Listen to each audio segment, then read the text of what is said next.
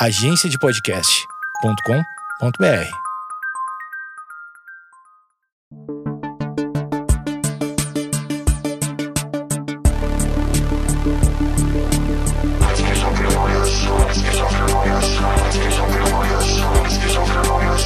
Com Amanda Ramalho. Esquizofrenóias número 8 no ar, comigo Amanda Ramalho, que já estou muito da sua casa. Me falaram que podcast é uma coisa que você pode pausar e as pessoas ouvem lavando louça depois antes de dormir. Então, eu faço parte do seu dia a dia. Muito obrigada pela audiência. Hoje, como é um, é um programa gravado, vocês sabem, isso não é ao vivo, eu fiquei sabendo que estamos é, subindo em todas as plataformas. Eu queria agradecer vocês, porque é, de verdade era uma coisa totalmente despretensiosa.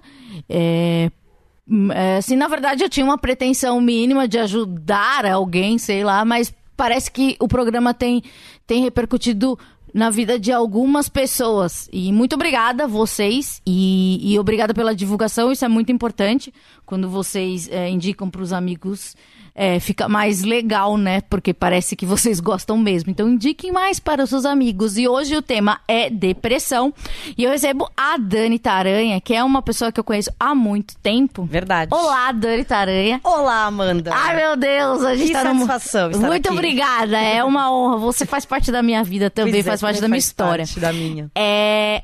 Ah, vou, como é que eu vou. A Dani, ela trabalha na 89, uma rádio de São Paulo. Se você não é de São Paulo, Isso. passa no Brasil inteiro, 89? Não, é só em São Paulo, mas você consegue ouvir pela internet, internet, aplicativo, aplicativo, isso. tudo isso. E é, a gente se conheceu há uns seis anos atrás. Mais ou menos. Num período que eu voltava de uma tentativa de suicídio. Foi. E um amigo meu, que é amigo dela, é, Rodrigo Tavares, é, tinha um podcast Verdade. chamado Os Poeta e eu me tornei uma integrante desse programa porque na época eu tava muito mal assim e, e, e o Tavares me chamou pra inserir, né? Porque você precisa ser acolhido. Ele Exatamente. me acolheu, me apresentou os amigos. Eu lembro da, da- que, a Roberta, você e o André, eu acho que vocês me achavam muito louca porque eu não olhava no olho, eu não cumprimentava com beijo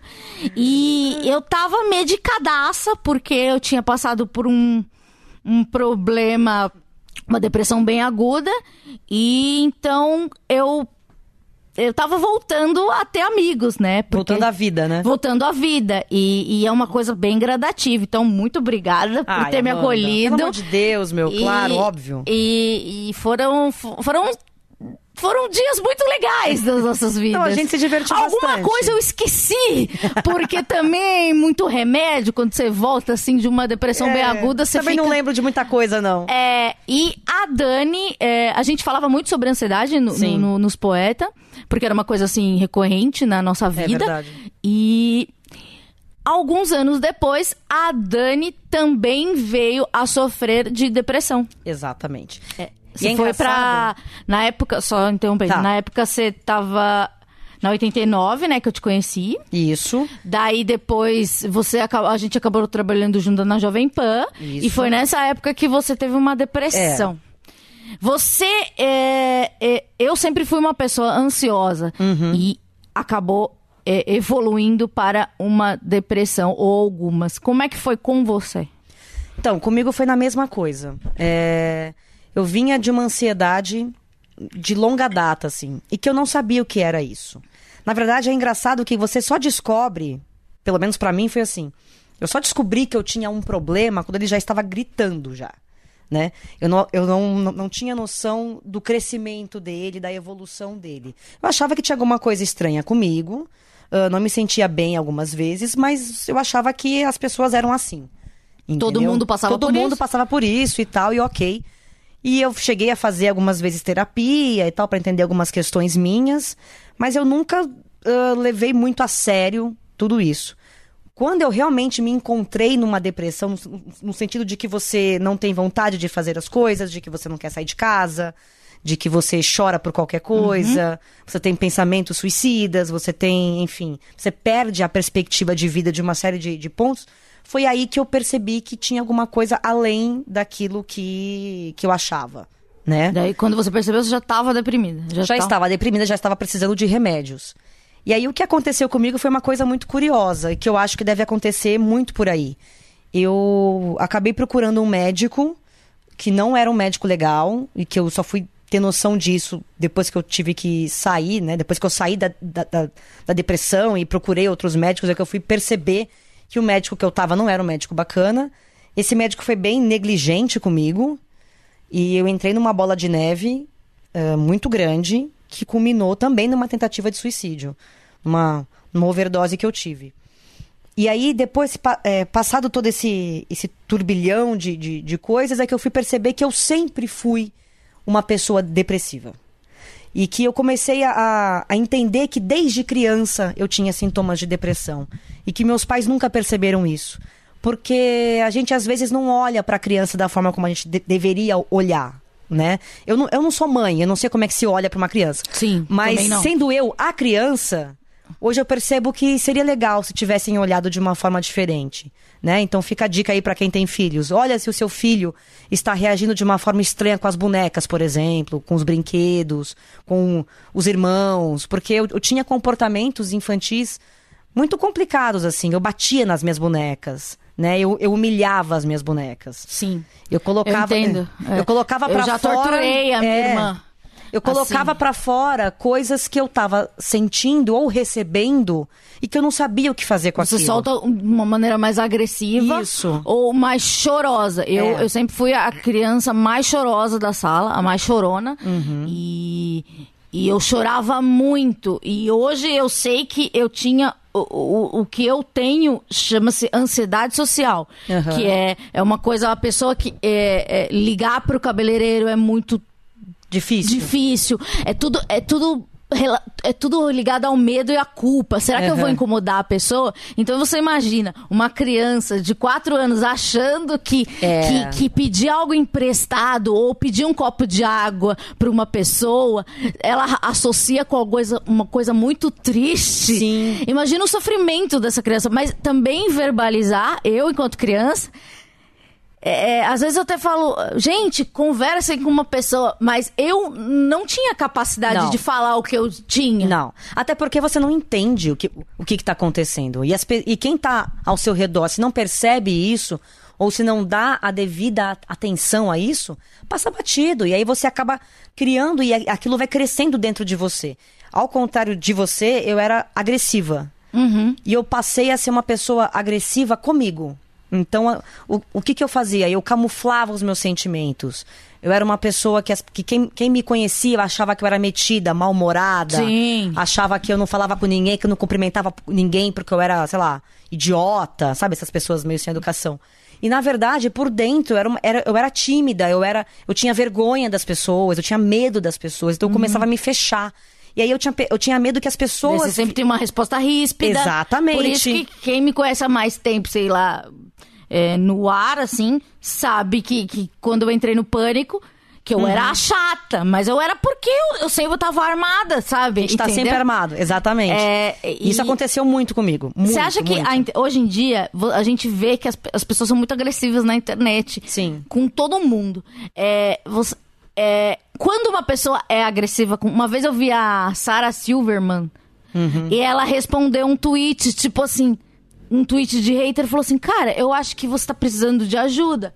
Daí, não sei, aquilo virou um. Desenvolveu, desenvolveu uma conversa e o- ela, ela percebeu ela, o cara disse: eu, sim, eu tenho depressão, eu tomo remédio, eu não sei o Sim. que, não sei o que lá. Porque sempre a primeira, a primeira manifestação fala assim: ah, eu te odeio, sua feia, sua gorda. É uma coisa assim, de, meio que de ataque, porque tem alguma coisa dentro dela que incomoda. E, e pode ser pode ser uma pessoa medrosa como eu, ou uma agressiva como você. Sim. Ou, ou, ou, ou- ou- eu não sei, é, eu acho que, que quando você vê que a pessoa tá muito agressiva, Tem alguma ela coisa tem alguma errada. coisa errada. Tem. E ela não vai saber. Não. Igual você falou. A gente nunca não tem sabe. noção, não tem noção. E eu acho engraçado que hoje, vendo é, tudo o que aconteceu e tal, a agressividade, ela nada mais é do que um- uma forma bem estranha de um pedido de ajuda. Sim. É muito louco isso. Sim. Quando uma pessoa te ataca do nada, como esse cara fez com a Sarah Silverman, ou sei lá, outras coisas que acontecem, ela faz isso porque ela tá incomodada com ela mesma, mas ao mesmo tempo é a forma que ela tem Ela de alguém olhar coisa. ela, de, porque assim, ela quer chamar a atenção de alguma forma, mas ela não sabe como nem por quê. Então ela acaba tendo esse tipo de atitude, entendeu? A gente fala isso porque a gente faz terapia, então acho que a gente já deschavou Sim, a gente já entendeu como é que funciona. Aham, separou em pastas. Ah, Não É. pensem que a gente nasceu evoluída, Não, que a gente é o pelo máximo, que a contrário. é bem resolvida. Não, Não. ninguém aqui é bem resolvido. São anos e anos e anos de terapia São e anos e anos, e eu, e, e- e eu acho que e ao longo da nossa vida a gente vai continuar fazendo, vai desistir e, e voltar, porque faz É Porque, na parte do verdade, as coisas elas mudam. Sim. A nossa mente, ela é muito filha da mãe, assim. Porque quando você começa a entender como é que funciona a sua cabeça e você tem essa tendência a, a ter alguma, né, uma depressão ou uma, uma ansiedade ou qualquer outra coisa do tipo, ela vai te camuflando, porque no fundo, no fundo, no fundo, ela não quer perder isso. Entendeu? Você tá acostumado, né? Você tá acostumado. Porque mesmo a doença, ela é uma zona de conforto. Entendeu? Você sair da doença é difícil, porque primeiro é difícil. Porque é Segundo, difícil. como é o cenário que você conhece, você tem medo do novo, mesmo que o novo seja a cura. Entende o que eu tô querendo dizer? Sim, claro. Então, é, é- sim, porque, cara, dá muito medo. Dá medo. Do primeiro dia que você tem uma caixa de remédio, ou quando você fala uma coisa mais dolorosa pro seu terapeuta, porque você fala, puta, eu vou ter que falar daquele negócio É. que me faz tão mal. Ou quando eu não você- vou mais. Ou quando você tá saindo do remédio. Você fica olhando pro remédio e fala assim, ok, eu tô saindo de você, mas será que eu, será que eu tenho que sair mesmo? Será que eu preciso... Entendeu? A Sim, sua- você quer convencer o psiquiatra, É. por favor, não, vamos Você acha continuar que não? o meio. Deixa mais um meizinho aí, é, então. Mais porque uns, é- né? a gente tem, tem toda uma situação de, Porque você de tem esse receio, porque você tá acostumado naquele cenário. Então é difícil, é difícil você perceber. Mas ao mesmo tempo, você, assim, depois de muito, evidentemente, você vai trabalhando isso em você. Você vai percebendo os sinais, né? Quando você passa por uma depressão, você sai dela e teoricamente você está bem, você consegue perceber quando ela está se aproximando de novo, né? E aí você começa a fazer artifícios para que isso não volte. Então eu acredito que seja uma, para quem passou por isso, eu acredito que seja uma luta constante assim, de você realmente ficar em alerta com as coisas. Evidentemente que o relaxar é uma coisa legal. Só que ao mesmo tempo você tem que entender esses sinais, porque ele é importante para você não cair de novo.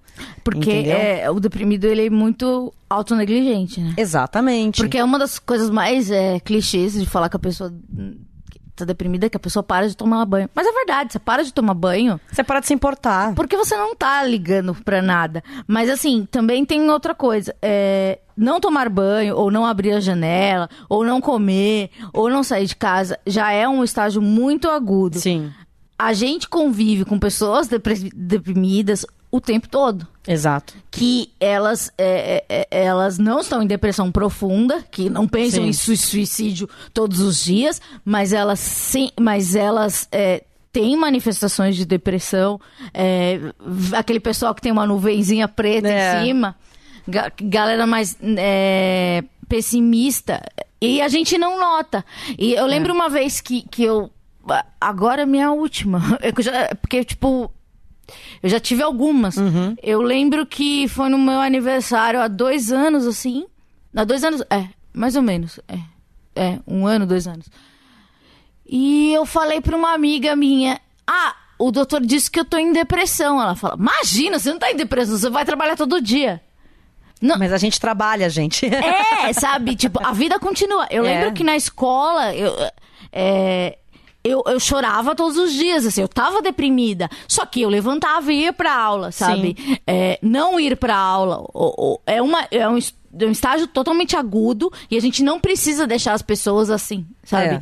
E, e- e uma vez eu falei aqui, ou mais vezes, que dá muita tristeza quando a gente vê uma pessoa famosa se suicidando ou falando que tem depressão. Uhum. Mas a gente esquece de olhar que a nossa mãe tem esses, essa- essas coisas, é, o nosso amiguinho. E porque, sei lá, porque a gente nega. Porque é, muito. Porque é mais fácil você achar que isso acontece com o outro, né? É. Não dentro da sua casa. É, você acha, imagina, bonita aí. E eu acho que as pessoas têm uma visão muito equivocada do que é estar depressivo, assim. Na minha depressão eu trabalhava, eu tinha um programa na, na, na Rádio Jovem Pan, todos os dias, na parte da manhã. Eu só ia com as minhas amigas, eu namorava. Eu tinha uma vida, aos olhos dos outros, aparentemente normal. E de uma hora para outra, eu tomei todos os remédios que eu tinha na minha casa. Então, assim, o que é difícil para as pessoas entenderem, e eu entendo isso, porque quando não acontece com você e quando você não, não foi, é, entre aspas, educado para ter empatia, é difícil de você assimilar como é que essas coisas funcionam. A gente recebeu Entendeu? um psicanalista aqui e ele falou que as pessoas não, não ouvem as outras. Não. E, e eu acho que esse programa é, é ele, ele faz sucesso porque parece que a pessoa tá falando com um amigo. Então, É. as pessoas ouvindo nessa Sim. nossa conversa, ela vai falar assim: Poxa, mas eu também penso nisso. Poxa, É. não sei o quê. Agora eu vou. eu- eu- nossa, a minha mãe, sabe? E. E às vezes, quando você não, não, não, não sabe eh, verbalizar o que você Isso. sente, eu acho que é, é interessante você, sei lá, mostrar ou ter alguém. E, É. Mas eu acho, é- eu acho triste que as pessoas não, se- não, não se interessem pelas, pela vida dos outros. Uhum. Mas eu não consigo achar uma solução para que elas se interessem. Não, e eu acho que é complicado porque as pessoas, assim, o que- o que eu ia falar de, de- da, da visão equivocada que, assim, ah, o deprimido não sai de casa, não toma banho, vive, vive fedendo e quer se matar o tempo inteiro. Não, o deprimido não faz só isso. E tem deprimido que nem faz isso, né? Então, é, quando eu disse pra minha família, eu estou em depressão, eu preciso de ajuda e aconteceu isso, isso, isso, é, até hoje eles questionam, entendeu? E é difícil hoje. Eu tive re- recentemente, meses atrás, uma leve recaída de, de pensamentos mais. De, eu- de eu me sentir mais angustiada e falar assim: hum, eu acho que eu já vou começar a me cuidar porque talvez volte. E verbalizar isso para os meus parentes, que são pessoas teoricamente esclarecidas, estudadas, não é verdade? É, eles não entendem. Mas a sua vida tá ótima. Você tem um emprego, você tem dinheiro, você tem casa, sua vida tá ótima. Então, assim, as pessoas ainda associam o problema psicológico às, às coisas que acontecem na sua vida. E, e às vezes não. É, por exemplo, Porque só os o- fracassados têm É, depressão. exatamente. Só quem não tem emprego, que mora debaixo da ponte, alguma coisa do tipo. E não, gente, não tem nada a ver, porque a, a depressão não é de fora pra dentro, é de dentro pra fora. Não é porque eu ganhei na Mega Sena, que eu não ganhei, aliás, é bom dizer isso. Não me Mas ela joga toda semana, Mas eu jogo toda semana na expectativa. Não é porque eu ganhei na Mega Sena que eu sou uma pessoa feliz. Entendeu? Então eu acho que as pessoas têm que parar de associar vida, carreira, dinheiro à posição mental. Porque as pessoas conseguem trabalhar, as pessoas conseguem ter suas vidas, mas por dentro elas devem estar na merda.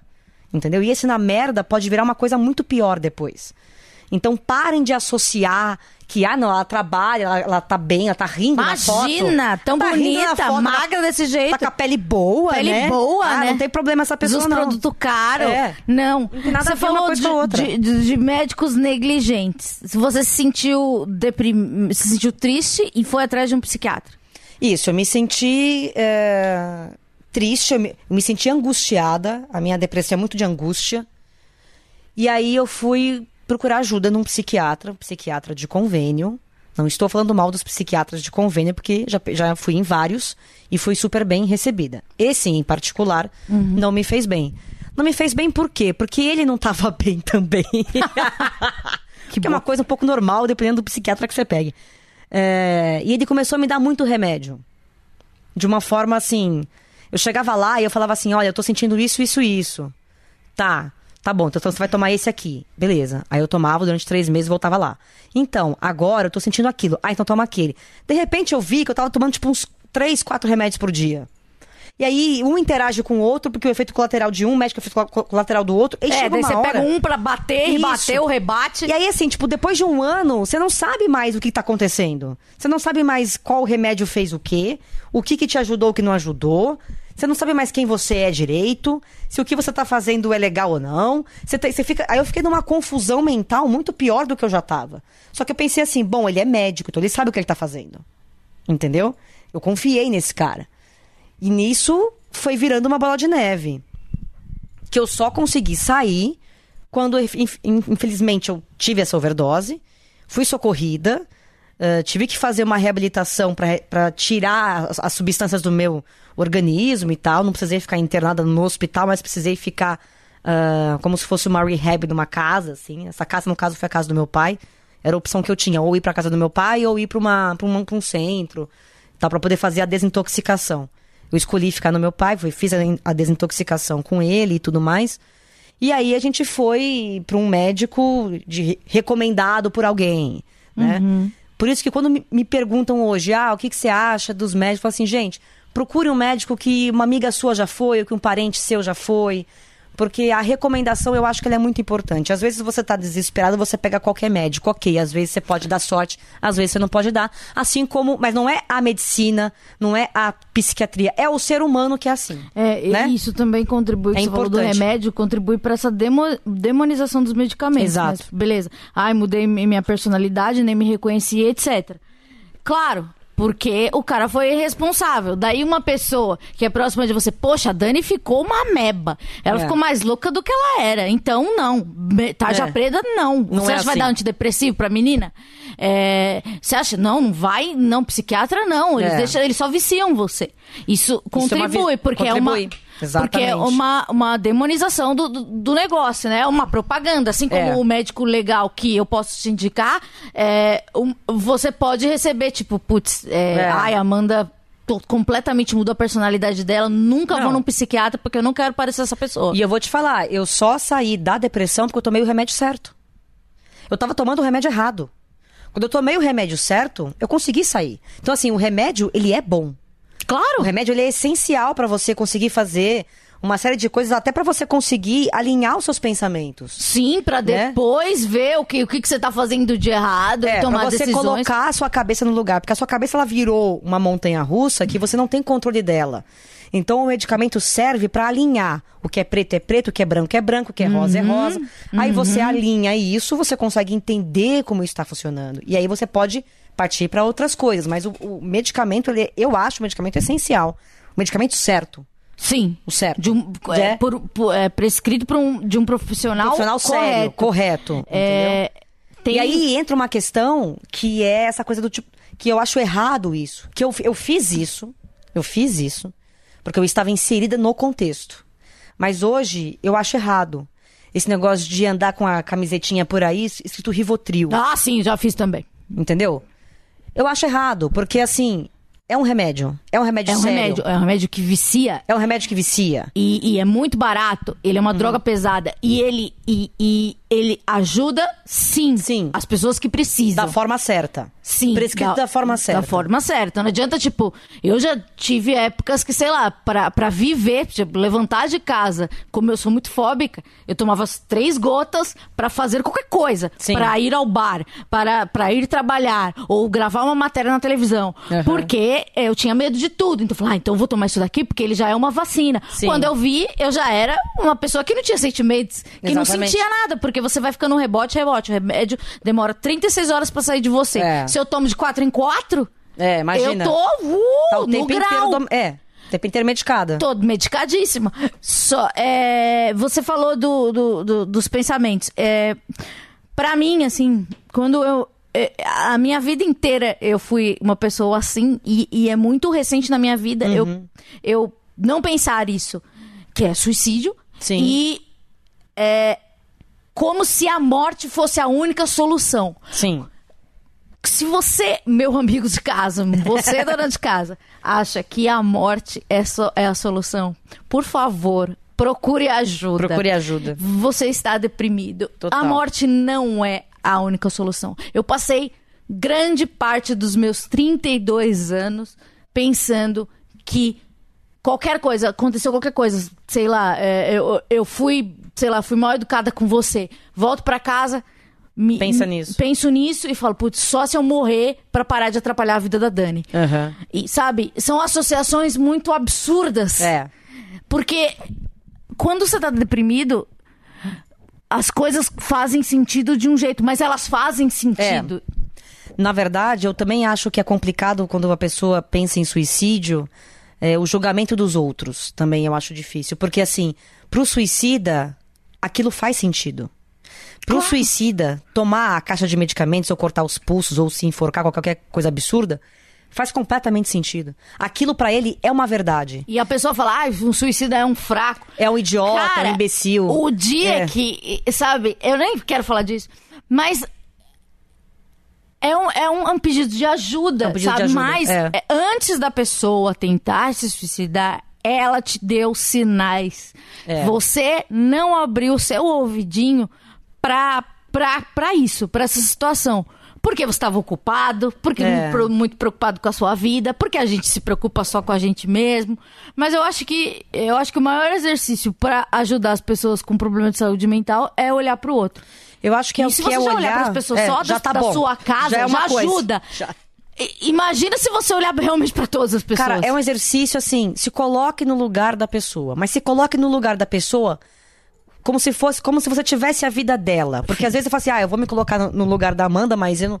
Eu, com o meu histórico de vida, eu nunca vou entender a Amanda. Claro. Da mesma forma que se alguém se colocar no meu lugar, também nunca vai me entender. Agora, tenta, tente ter empatia, se colocar no lugar do outro, tentar sentir o que aquela pessoa sentiu, sem julgamento, sem preconceito, porque para aquela pessoa que tá sofrendo, aquilo faz sentido, cara.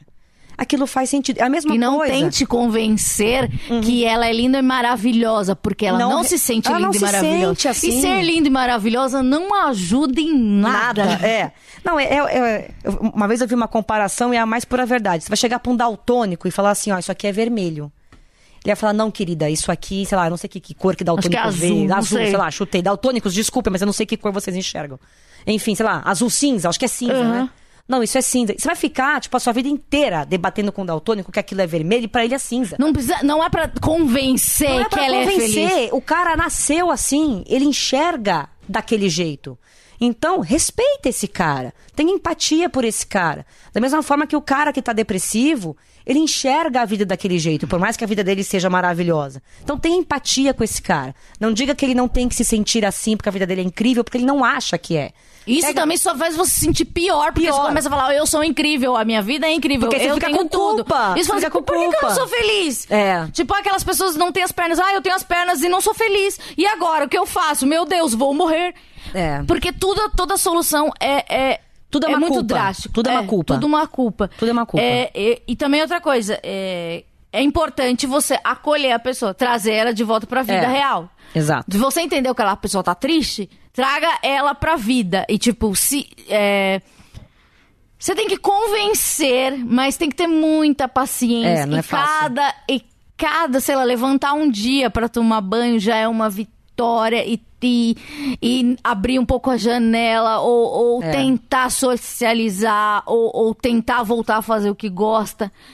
É, todas as vitórias são importantes. Sim. E- e E uma coisa de cada vez. numa coisa de cada vez. Você não pode, sei lá, falar, ah, beleza, essa depressão, vamos amanhã, vamos correr no Ibirapuera. Lógico É. que não, a pessoa tem muito sono, ou ela não dorme, ela não tem É. vontade. E assim, não é da, da noite pro dia, né? As pessoas também têm que entender que a recuperação de um depressivo não é assim, ah, tô tomei- comecei a tomar o remédio hoje, semana que vem eu tô maravilhosa. Não, gente, às vezes demora meses.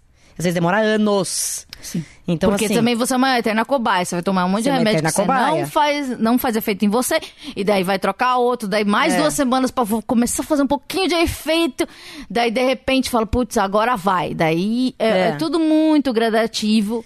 E tem que ter paciência, não só você que tá acolhendo um depressivo, como a pessoa depressiva. Sim. Tenha paciência, cara. É, é, não, é, é, um saco. Não é pílula é. mágica. Mas tenha paciência. Normalmente os você- antidepressivos, se, se você tiver sorte, você vai levar duas semanas pra ver o começo do O efeito. começo do efeito. É, demora. Demora, mesmo. Demora. E não pode desistir, sei lá, você fala, ai, tomei no primeiro dia, putz, me deu uma dor de cabeça. Tem efeito colateral? Tem. Tem. Tem. É difícil, tem alguns horríveis. É, então, é, é- é- então, se tratar também é uma decisão, né? também é, um- é processo demorado e, é um- só de você conseguir enxergar isso, nisso em você já é uma, uma coisa bacana. Porque tem gente que não consegue perceber que tá doente. Né? Então acho que você fazer esse exercício de olhar pra dentro de você e perceber que tem alguma coisa errada já é alguma coisa. Você encarar um tratamento já é uma grande vitória também. Você continuar no tratamento também é uma não grande desistir, vitória. sei lá. Nos três primeiros meses, quando você começar a voltar a se sentir feliz, falar, ah, vou parar de tomar o remédio, vou parar com a É, terapia. esse é Não, o amigo. grande problema, porque as pessoas ao seu redor, elas vão ficar assim, ah, faz três meses que tá, tá tomando, pode parar de tomar, tá ótima. Aqui, Olha, ó, já tá aqui, ó, vivona, tá bonita. Não, gente, esses remédios não é igual um anti-inflamatório que você toma, ele faz efeito em uma hora, daqui a três dias tá curado. Não é isso, não é antibiótico. Eles têm um tempo pra ficar no seu organismo, eles têm um tempo pra agir no seu organismo, eles têm um tempo pra sair do seu organismo. Então, eu, assim, nunca peguei um tratamento de depressão que durasse menos de oito meses. Sim. Dificilmente tem um que algo que dure só seis meses. É que, é que de- vai de caso pra caso. Mas pro remédio fazer efeito 100%, tipo, é dois meses, gente. Até acertar a dose certa, até não sei o quê. Aí, é- enfim, acertou a dose, acertou bonitinho. Aí é mais três meses tomando, porque é químico do teu cérebro, cara. Você não pode exigir que as coisas sejam rápidas. Isso demora. Aí depois de um tempo, aí o médico vai avaliar. Você vai dizer pro médico se você se, se sente bem ou não. Você já mentiu pra terapeuta, pra É. Já. psiquiatra? Eu já. Já. Pra ele tirar o remédio? Eu já menti pra conseguir remédio. Eu cheguei nesse ponto da minha vida. Eu já menti porque eu tava viciada em remédio. Eu já eu menti, já menti também, só que remédio. o meu, o meu sabe que, que eu gosto. Que é mentira. É, então não Você consigo. sabe que é mentira. É, mas já tentei mentir, mas também já. Porque. Como eu sou muito acelerada, eu acho que. é, eu achava que se eu perdesse, se eu ficasse totalmente bem, Uhum. Se eu perdesse um pouco dessa ansiedade, eu. eu se eu perdesse totalmente a ansiedade, eu ia virar uma pessoa que não. que ia perder minha criatividade. Entendi. Então eu sempre falava que eu tava melhor do que eu tava pra faltar um pouquinho de remédio, entende? Na química. Entendi. Na química do mal. E, e- mas quando eu só melhorei, quando eu, eu realmente falei a verdade. Sim. E pra falar a verdade, eu demorei acho que algum tempo. Porque você, as pessoas do seu ambiente, elas te influenciam muito. Sim.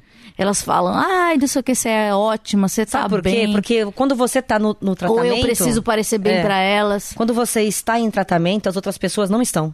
Entendeu? Então a vida segue. A Aham. vida tá seguindo, o mundo tá seguindo. Você tem a sensação que você parou no tempo, às, vezes, quando você tá fazendo algum tipo de tratamento. Uhum. E as pessoas estão seguindo, estão vivendo. Ninguém toma remédio, só você toma. Você fala, caralho, o que tá acontecendo? Entendeu? E aí você sente meio tipo, putz, eu quero acompanhar isso também. E aí que tá o erro. Só que você tá num, num, num outro flow. Porque você aqui, tá ó. num processo diferente. Aham. E as pessoas ficam te incentivando, porque não é maldade delas também. É Sim, elas é que acham que tão tão em outra- ajudando. É, que elas estão em outra coisa e elas acham que elas estão te ajudando. Sim. Né? Então, por isso que é importante você respeitar o que o teu médico te diz. Se é pra continuar, continua. Se é pra parar, você para. Se é pra tomar meio, você toma. Se é pra tomar dois, você toma. E o tempo que ele achar que você tem que tomar, cara. Você não tem que cortar no meio porque é pior. Quando você Sim. corta o, o tratamento antes da hora, o Dá um rebote de vem que depressão. vem com tudo e te derruba, cara. Aí demora mais um tempo pra você sair, aí você vai fazer tudo de novo. Então não seja burrinho igual a tia que foi. Sim, não, né? aprenda com nossos erros. Aprenda com nossos erros. Não faça isso pra você sair mais rápido dessa. Porque não vai. Porque, sei lá, cada decisão, sei lá, não vou tomar o remédio hoje, sei lá, você volta duas casas no Você tratamento. bota, é, na- no jogo É, da vida lá no, no- do- é, Exatamente, no banco imobiliário, Banco é imobiliário. vida da depressão. Você volta, É, entendeu? É você um falou inferno. do, do, do seu caso do- de, de, do- da tentativa de suicídio. É, o meu caso, eu tive é, uma tristeza muito aguda porque eu tinha parado de tomar o Hum. remédio. Então, eu tive um, ideias horríveis, pensamentos horríveis que culminaram no, no- no- numa ida ao hospital, uma internação num hospital e, e depois é, eu tive um passei alguns dias no hospital, é um tempo que eu não lembro, porque é, Muito medicamento, a gente não lembra muito mesmo. Eu medicamento. também não lembro. Eu lembro a primeira vez, daí voltei pra casa, acho que depois de cinco ou sete dias, eu voltei pra casa. A primeira vez que eu fui no neurologista, eu eu não saía de casa, né? Porque quando Sim. você você não pode sair de casa, você tem que ficar com uma liberdade, É. é, sempre com uma pessoa, né? Você não pode ficar sozinho. É, daí você passa mais ou menos um mês com isso. Uma babá do teu lado. É, o tempo todo. Minha mãe ficava em casa, É. daí se, se ela fosse pra farmácia, tinha, Tinha que que ir ficar junto, outra pessoa. é. E daí eu lembro que a primeira vez que eu fui no, no médico, que foi só ir até o elevador, descer, ir pro táxi e, Eu depois ir no outro elevador, não sei o quê. Eu cheguei e dormi, porque eu não tinha com é, não tinha força física. É. Eu virei uma magricela, porque eu não tinha energia. Você de- fica sem energia mesmo. porque você Sei lá, eu, eu fui, eu tava intoxicada, eu precisava tirar tudo Tirar de tudo mim. aquilo. E é um processo pra sair, demora. Demora e, e daí você daí até a primeira vez que você vai no médico e dorme, você começa a dormir o tempo todo ou cara, são muitas coisas é, horríveis que a gente passa que Sim. As pessoas só olham a nossa parte ah, meu Deus, você está magra. Você fala, o que, que é isso? Tristeza. Simples assim. É, todas as pessoas que, que têm um emagrecimento muito rápido, assim, generalizando mesmo, É, elas estão é. deprimidas. É, Vem disso. porque, tipo, cara, é, tem gente que engorda, mas no meu caso, eu virei uma pessoa totalmente, assim, uma velhinha, assim, andava Aham. bem devagarinho, etc. Daí eu lembro a primeira vez que eu voltei pra rádio. E, e como você passa, eu passei muito tempo vendo no máximo duas pessoas, né? Sim. Aquele caos me fez voltar pra casa, tipo, no mesmo dia. É. Tipo, eu abri a porta do estúdio, eu vi o Di do NX0.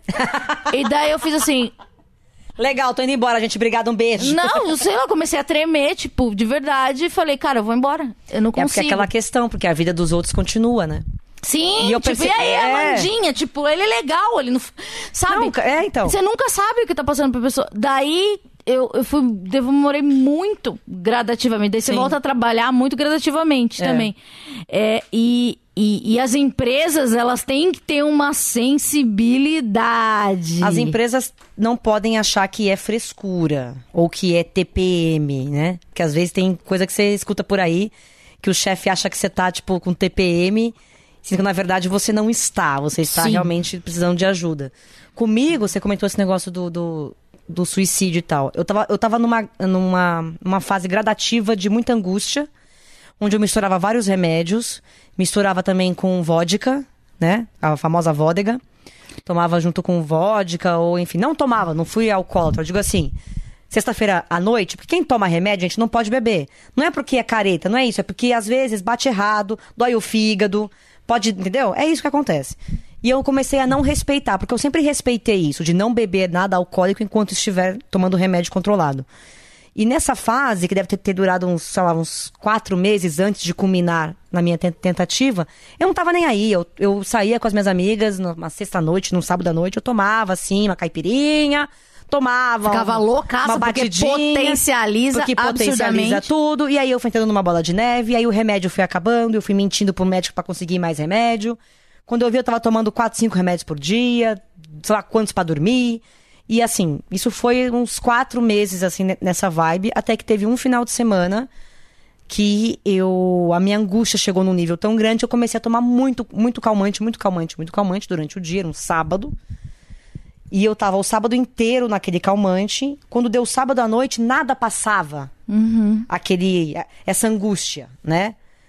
E eu tava tão desesperada que nada passava, angústia, e já tava toda, enfim, já tava quatro meses completamente desnorteada, da, da- né, sem o centro, que eu, tom, eu não pensei, tipo assim, ah, eu vou me matar. Eu não tive esse pensamento. Eu tive assim, eu vou tomar tudo que eu tenho, se passar, passou, e se eu morrer, eu morri, eu não tô mais nem aí, entendeu? Sim, porque você não, não Porque tem você não se perspectiva. importa, você não tem perspectiva. Você não- é. E aí eu tomei tudo que eu tinha.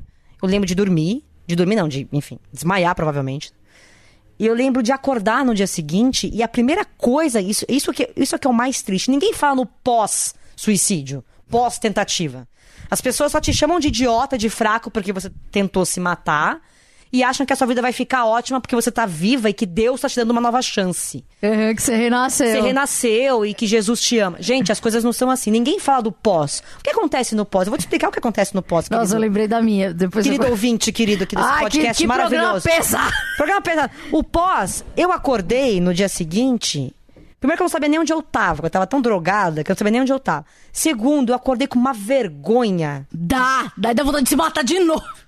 Eu acordei com uma vergonha de estar tá viva. Caralho, quebrei meu óculos. Quebrou o óculos? Quebrei. Tudo Pronto. bem, vai. Tudo bem, acontece. Acontece. Ah. Eu acordei com uma vergonha de estar viva.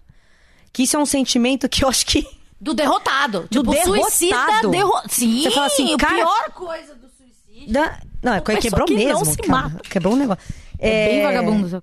Ah, E eu acordei, eu acordei com uma vergonha, pensando assim, agora eu vou ter que encarar isso aqui. Com que cara que eu vou encarar isso aqui? eu entendo. Eu não sei nem onde eu tô, como é que eu vou sair de casa? E eu tinha, tipo, um almoço no meu pai. E eu não lembro como eu cheguei no meu pai. Eu só, eu só sei que o cara que eu cheguei no meu pai, que ele olhou pra mim, ele na hora ele viu que tinha alguma coisa errada. Ele, eu, eu não lembro o que aconteceu, eu não lembro, de, porque assim, você realmente não lembra. Os medicamentos fazem isso com você, você não lembra. Eu lembro que ele ligou pro hospital e que o médico falou assim, ó, como já passou de 12 horas que ela ingeriu, não tem como fazer lavagem, porque o Ah, eu fiz organismo, lavagem. o organismo já, né? Lá eu usei fraldas, amigos. Que delícia. Eu usei. Eu le...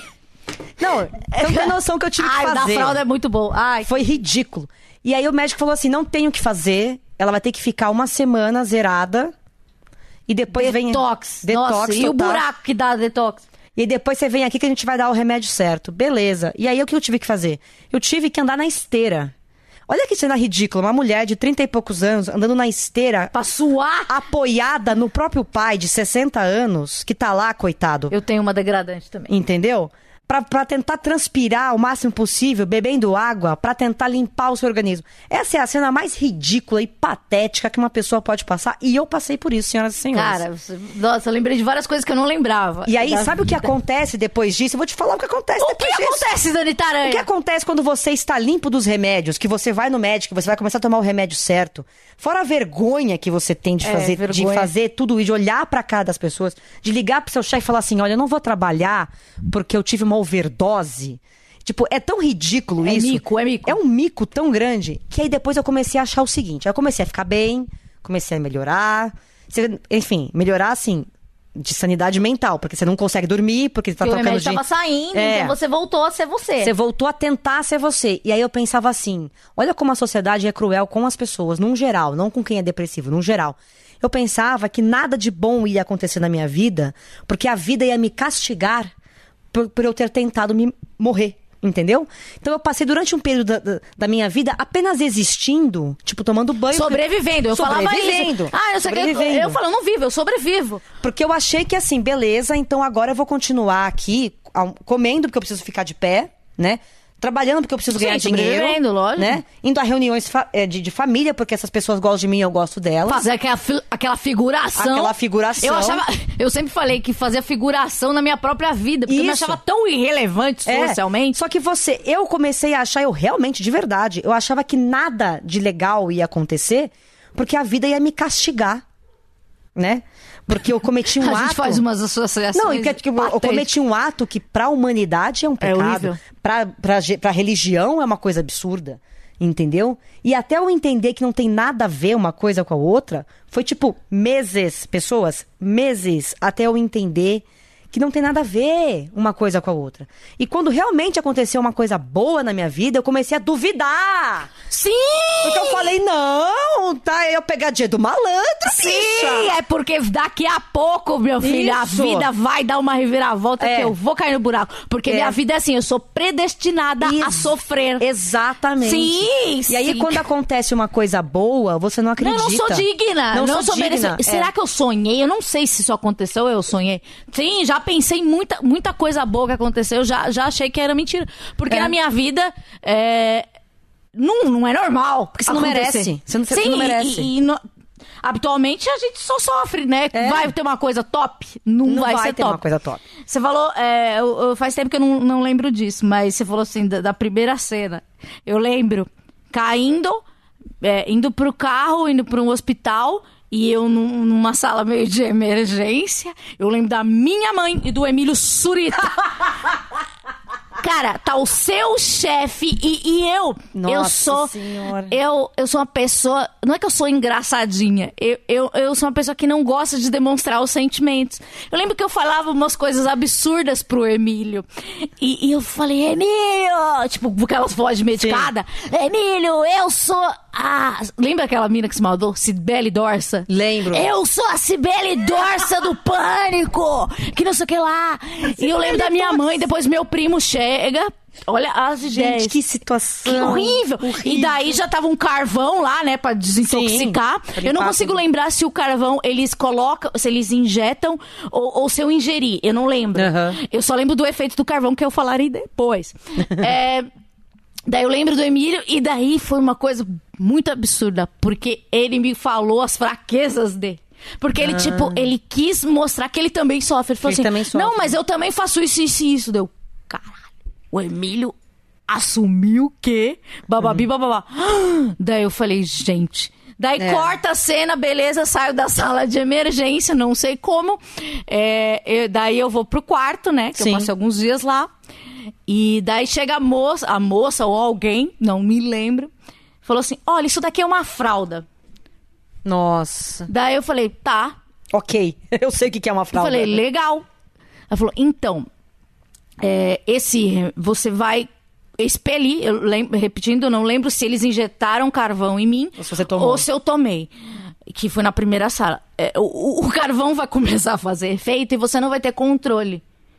Falei, olha, minha senhora, olha, minha senhora, eu tenho controle. Porque eu sempre fui, pia, eu, eu sempre fui piadinha até nesse momento. Foi muito engraçado. Eu, eu vejo coisas muito cômicas.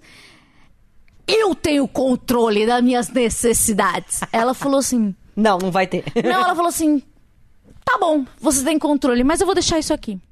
Hum.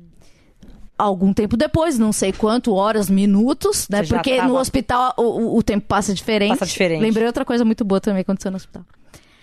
É... Eu fiz cocô na calça. E aquilo me deixou mal. Uhum. Mal mesmo. Porque eu não tinha controle. Daí veio toda aquela vergonha. É. Vem o que tudo. que eu fiz da minha É. vida? Bate Olha minha mãe aqui.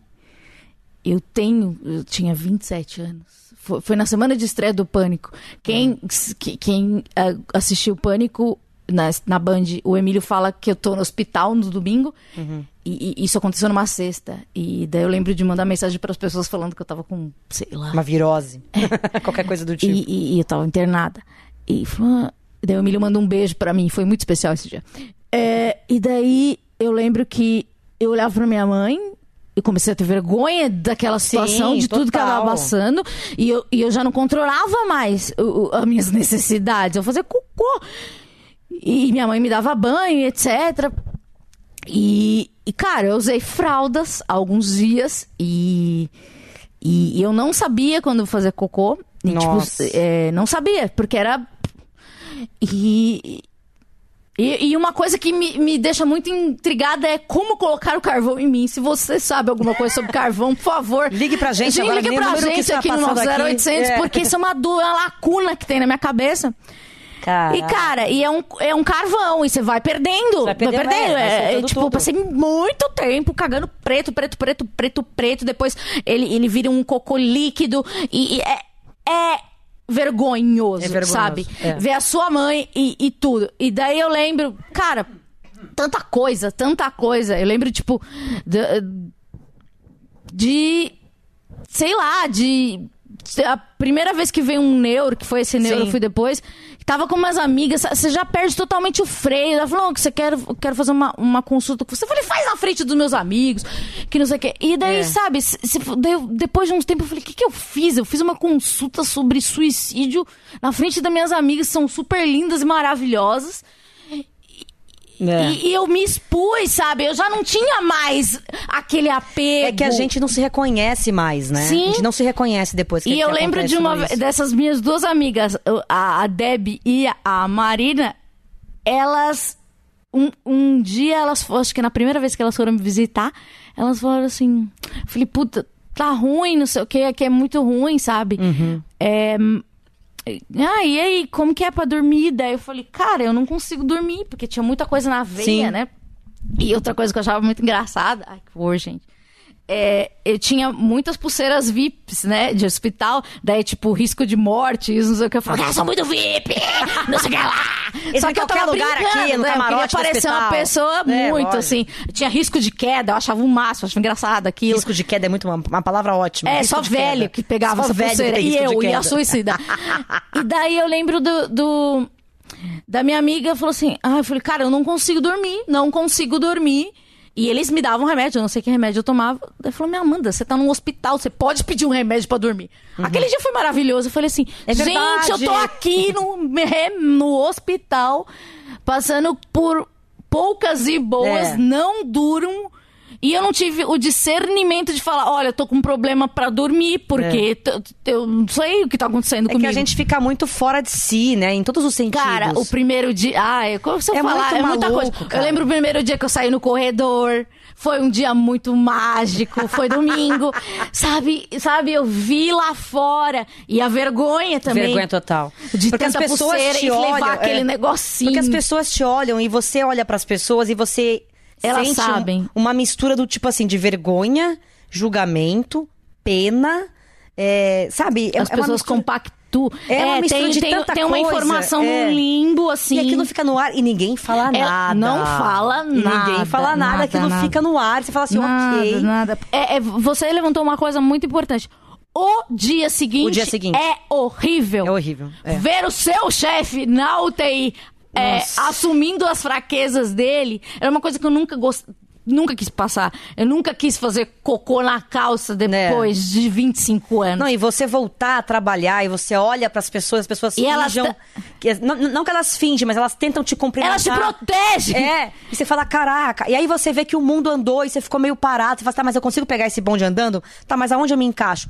Então Aham. aí. O que, que eu perdi? O que que eu perdi? O que, que aconteceu nessa novela? E aí é Porque uma você coisa fica um mês você- em casa, é. né? E aí você vai entendendo como as coisas funcionam, você vai voltando pra essa rotina, você vai voltando a se encaixar nas coisas e elas começam a fazer sentido de novo. E é um processo difícil, longo e que precisa de, de acompanhamento médico, porque você pode ter recaída assim, porque não é fácil você voltar a- na A vida sociedade, entendeu? Não é fácil. Não é fácil Não é você fácil. voltar, porque você tem esses olhares, você tem a culpa dentro de você. E eu acho que a culpa é a pior coisa do mundo.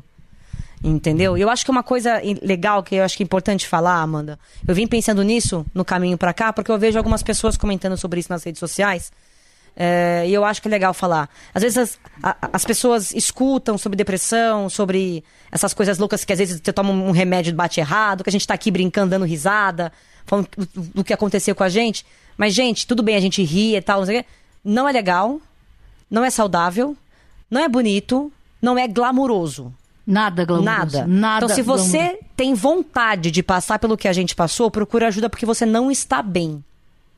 Entendeu? Porque às vezes eu vejo uma, uma coisa assim, ah, mas é, esse negócio de dar reboot de remédio é mó legal, né? Esse negócio de experimentar essas coisas. Ah, imagina ficar suicida lá, alguém vai vem, me socorrer. Gente, não. É vergonha. O sentimento é Não. vergonha. não. Aconteceu com a gente, sim. A gente ri da situação hoje, porque é melhor E rir do... falar é. disso abertamente é uma. é- Eu acho que. É justamente pra alertar pra você alertar que acha isso legal, que não é legal e que E você nós precisa de ajuda. lutamos com isso até hoje, Sim. diariamente. E, e hoje a gente tá legal, mas amanhã a gente pode não tá legal. Você sabe que eu vi uma frase do Bruce Springsteen, o cantor? Hum, sim. Que eu nem sabia que sofria de depressão. Não sabia? Mas ele já passou por várias de depressão. Não sabia. Que ele fala que ele aprendeu que a depressão, e eu uso, eu, eu acho essa frase maravilhosa. Essa analogia, né? É como se você estivesse dirigindo um carro em alta velocidade. Você não pode tirar uma mão do volante. Se você tirar a mão, uma das mãos do volante, pode ser que você consiga manter ele estável por um momento, mas pode ser que como a velocidade está alta, ele pode derrapar e você pode bater. Então, assim, mantenha sempre as duas mãos no volante, porque aí você tem um controle da situação. Se você por acaso tirar a mão, você, ao, ao menor risco de derrapagem, volta a colocar a mão de novo. Um depressivo, ele é assim, ele tá com as duas mãos É no sempre uma volante. linha, né? Uma Ele linha muito tirou tênue. a mão, desequilibrou, caiu, bateu o carro, ele vai voltar a dirigir esse carro com as duas mãos. Não tirem as mãos do volante, porque pode voltar. Pode voltar. A gente não tá livre disso. Claro que Se não. você sentiu que desequilibrou, bota as mãos no volante de novo. Segura as rédeas da tua vida de novo. Porque Não vale a pena cair Porque, nessa, cara, é, hoje é, eu passei anos achando que eu só sobrevivia. Hoje que eu sou uma pessoa é, feliz, eu falo, cara, é muito legal a vida, né? É demais a Quanto vida, tempo, cara. Quanta coisa eu perdi, sabe? Assim.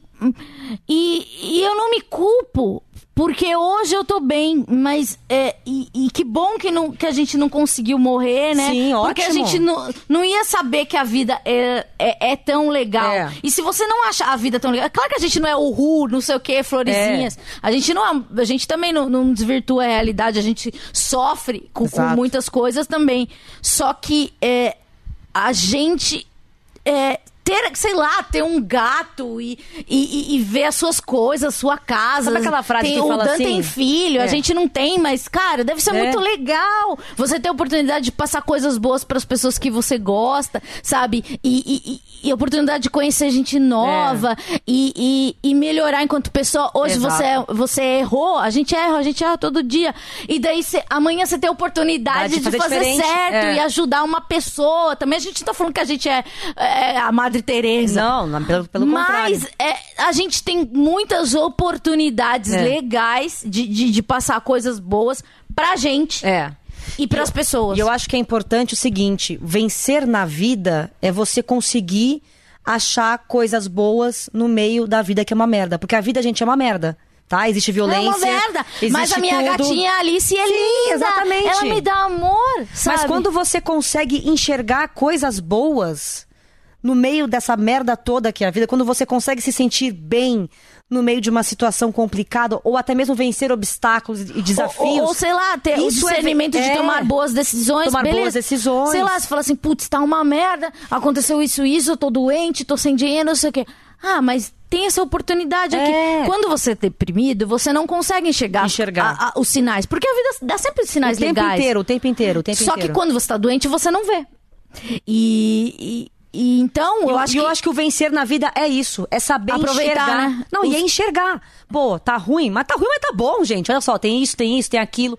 E eu acho que quando você vence a depressão, você repara nesses sinais que a vida te dá, que te dá o tempo inteiro, você começa a se sentir merecedor desses sinais. Sim. Você pega esses sinais pra você e você transforma o seu dia a dia, porque só você pode sair. O remédio ele vai te ajudar, a, terapia, vai, te ajudar, mas só você pode sair. Então assim, não desistam. Não desistam, porque é legal viver, gente. Gente, é muito É legal. divertido, cara. É divertido. tem muitas coisas legais, cara. E. e- e- cara, é eu, eu olho assim e falo, cara, por que, que eu era tão negativa? É, Mas é porque a gente tá num outro O que, que eu contexto, perdi, né? né? É, Sabe? E, e- Sei lá, olhem pelas pessoas. Olhem pelas pessoas e, e, e ouçam mais as pessoas. Sim. E ouçam de verdade, não esperando pra você falar que o seu problema é maior. É. Ou, ou se, sei lá, beleza, se bota no lugar da pessoa, Tem sabe? empatia, por favor. Eu acho que o primeiro passo é, É. a empatia, é olhar pro outro, se colocar no, no lugar do outro e entender o outro e não tirar a verdade do outro. Eu acho muito ruim quando tiram a verdade de um Desmerece, né? desmerece o sentimento, tira a verdade de uma pessoa que tá passando por um problema psicológico. Não tirem a verdade, porque terapeuta ela já falou uma coisa muito boa faz sentido, cara. que, que, que tem a ver com, com, com, com a minha condição. Que é assim, Amanda, o seu problema de ansiedade, depressão, é, perto de, do de muita gente, ele é um calo. Mas o jeito que você sente é como um câncer. É lógico. Eu não estou aqui para desmerecer a dor que você sente, mas para te mostrar que o que dói como um câncer é apenas um calo. Sim. Isso é a terapia. É. Porque assim, a gente tem. Claro que eu tenho problema na vida, sabe? Eu também, não, também não desvirtuo totalmente a a realidade. É, mas. é, o, o calo tem que doer como um calo. Mas como- enquanto é. ele não dói como só um calo, vamos Trabalhar, tratar esse né? câncer imaginário, sim. Sim, óbvio. É óbvio. E eu Porque- acho que as pessoas têm que olhar mais dessa forma. Entendeu? Entender que pra aquela pessoa aquilo faz sentido, aquilo é verdade, aquilo Daquela dói de forma, verdade. é uma metástase, tá? É, Beleza. não é do então, seu beleza, jeito vai de lá, é pensar, seu amigo é. e fala, vem aqui, vamos, vamos passar por isso Não é junto. do seu jeito de pensar, é do jeito da, da, da pessoa pensar. Porque Exatamente. Ninguém quer sofrer, gente. Desculpa, ninguém quer morrer. Ninguém. quer sofrer. Todo mundo quer ser lindo, maravilhoso, bonito, rico e saudável. E a gente entendeu? tá trabalhando pra isso, Estamos né? trabalhando super E agora que a isso. gente venceu a depressão, a gente tem oportunidade. Porque quem não vence a depressão não consegue ver as coisas bonitas da É vida verdade. para ser bem sucedido. E outra coisa, ser bem sucedido para cada pessoa é uma coisa é, Diferente. Diferente. Se a sua mãe quer que você seja médico ou qualquer outra coisa e você não quer ser médico porque não combina com você, você não precisa é, é, é, como que eu falo a palavra? Coisar as expectativas, corresponder às As expectativas expectativas. dela. Porque é a sua verdade. Tipo, é, é como o que te faz bem. Só Exato. você é capaz de dizer. Outra coisa, quando você tá deprimido, nada te faz bem. Você É. não consegue enxergar. Se, ah, eu gostava de correr antes da depressão. Mas agora eu não gosto. Tá, beleza. Você tem que trabalhar pra voltar a gostar de correr. Porque levantar e, e sair correndo não é uma ajuda. É, exatamente. É, então, eu acho que assim, você tem que viver ah, é, por você. Pela, Sempre. por você, pelas coisas que te fazem bem. E, e, sei lá, ficar se comparando com o seu irmão que ganha mais dinheiro. É, não, outra só, pessoa, é, só piora. só te atrapalha. Porque eu acho que é mal do ser humano fazer isso, as comparações, a, né? É, ah, eu quero ser mais que ele, então ah, se eu sou Não. menos, eu sou fracassado. Gente, cada E cabeça tem é uma gente coisa. que não sonha em É. ser CEO de uma grande empresa. É, e que é muito feliz sendo atendente da Claro. E que bom! Você não bom, precisa mostrar pra ninguém. Exato. Não, a sua felicidade é pra você, o seu bem-estar é pra você. A nossa, as nossas vergonhas que a gente expôs aqui é, é, é é, só a gente vai Só a entender. gente vai eu entender. nunca vou entender o que é andar numa esteira com seu pai. Eu nunca vou entender. Você não vai entender. Uhum. Eu não quero que você entenda. E eu não quero que ninguém que esteja ouvindo. Não quero é, que você saiba passe o que é por usar. isso. É, eu não quero que você passe que por isso. saiba o que é usar fralda e, e não controlar o esfíncter. Uhum. Eu quero que, que, que as pessoas, sei lá, vivam suas coisas. Eu quero que você seja jeito. feliz, do seu Você não jeito. precisa, sei lá, ter um emprego, sei lá, ser da televisão, ou ter um programa no rádio que todo mundo gosta, sei lá, putz. Isso não é a visão da felicidade. Não. Ser bem sucedido não é ser feliz. E é relativo, né? É Ah, relativo. o, o o sucesso é relativo para as pessoas, o bem-sucedido é relativo para as pessoas. E existe, com, com o advento da internet, é bom dizer isso, exi- existe todo um, modelo social de sucesso. Velho, né? destrói. Isso não existe. Isso só traz ansiedade, só traz é, coisas ruins pra você. Não queiram seguir padrões. Se você gosta do seu cabelo dessa cor, não precisa pintar porque a, porque a filaninha da novela pintou e é bonito. Cara, ache a sua beleza. Goste de você do jeito que você quer ser, do jeito que Se você é. aceite. Se aceite. Sabe, eu tenho um, irmão que, tem, que é três anos mais novo que eu. Ele tem um grau de autismo. E é muito difícil pra minha família entender que meu irmão é, de- é feliz do jeito que ele é. Porque pra família social mundial brasileira desse planeta, Contemporâneo. contemporânea, você tem que ser um adulto, você tem que casar, ter filhos, ter um bom emprego. Pro homem, Ser então, pós-graduado e blá, tem que blá, ser- blá. é, Ter um ele tem carro uma e casa um na Golden praia, Retriever. um cachorro e, um- e- e três filhos, entendeu? Mas o seu irmão, na, na- na- no espectro dele. Mas na- o meu na- irmão, que Ele- não tá nem aí pra nada disso, que acorda de manhã, vai jogar futebol, que não consegue trabalhar porque o autismo dele não permite isso, mas que de certa forma ele é funcional em outras coisas, ele nunca vai ser presidente de uma empresa, ele nunca vai, sei lá, casar com uma mulher e ter 25 filhos e casa na praia. Para as pessoas isso pode ser uma coisa ruim. Ah, ele é infeliz. Não, ele é feliz. Você perguntou pra ele se ele é feliz? Ele é feliz. Só que a felicidade pra ele é desse jeito. Deixa o cara ser feliz desse jeito, cara. Entendeu? Da mesma forma que, ah, eu Ana Paula, vou fazer um- uma comparação bem ridícula agora. Ana Paula Arósio desistiu da carreira e foi, sei lá, morar numa montanha. Ah, ela está com isso. Não. Ela tá, ela tá feliz na montanha? Tá. Então deixa ela na montanha, É, cara. porque a felicidade é ser uma estrela da Globo? É, Quem então- falou que é, isso? Então, assim, as pessoas às vezes criam esse molde na cabeça e acham que, como o outro não está seguindo, ele é infeliz, ou ele é problemático, ou ele tem uma doença. Não, às vezes simplesmente ele não quer ir. Felicidade pra ele é outra coisa. Então, acho que a gente tem que respeitar a felicidade do outro. E antes de perguntar pra pessoa se ela tá. Se ela faz isso porque ela tá doente ou porque ela. não sei, Pergunta, você tá feliz? Quando a sua tia chegar pra você na festinha de final de ano e falar assim, tá namorando, filha? Porque a tia véia sempre faz isso. Pergunta assim, tia, pergunta se eu tô feliz. Porque a felicidade é independente de dinheiro, é independente de namorado, namorada, é independente de status, é independente de emprego. Felicidade é uma coisa que você sente. E você pode estar trabalhando super, tendo milhões de reais e ser uma, uma pessoa infeliz. Como você pode não ter nada disso e ser uma pessoa feliz. Então, assim, cuidado com essas comparações que você faz e cuidado quando você julga a pessoa por uma situação. Primeiro Sim, a gente pergunta. não é uma situação, a gente, A gente é várias são coisas. várias- é uma conjuntura É. absurda e a gente nunca sabe.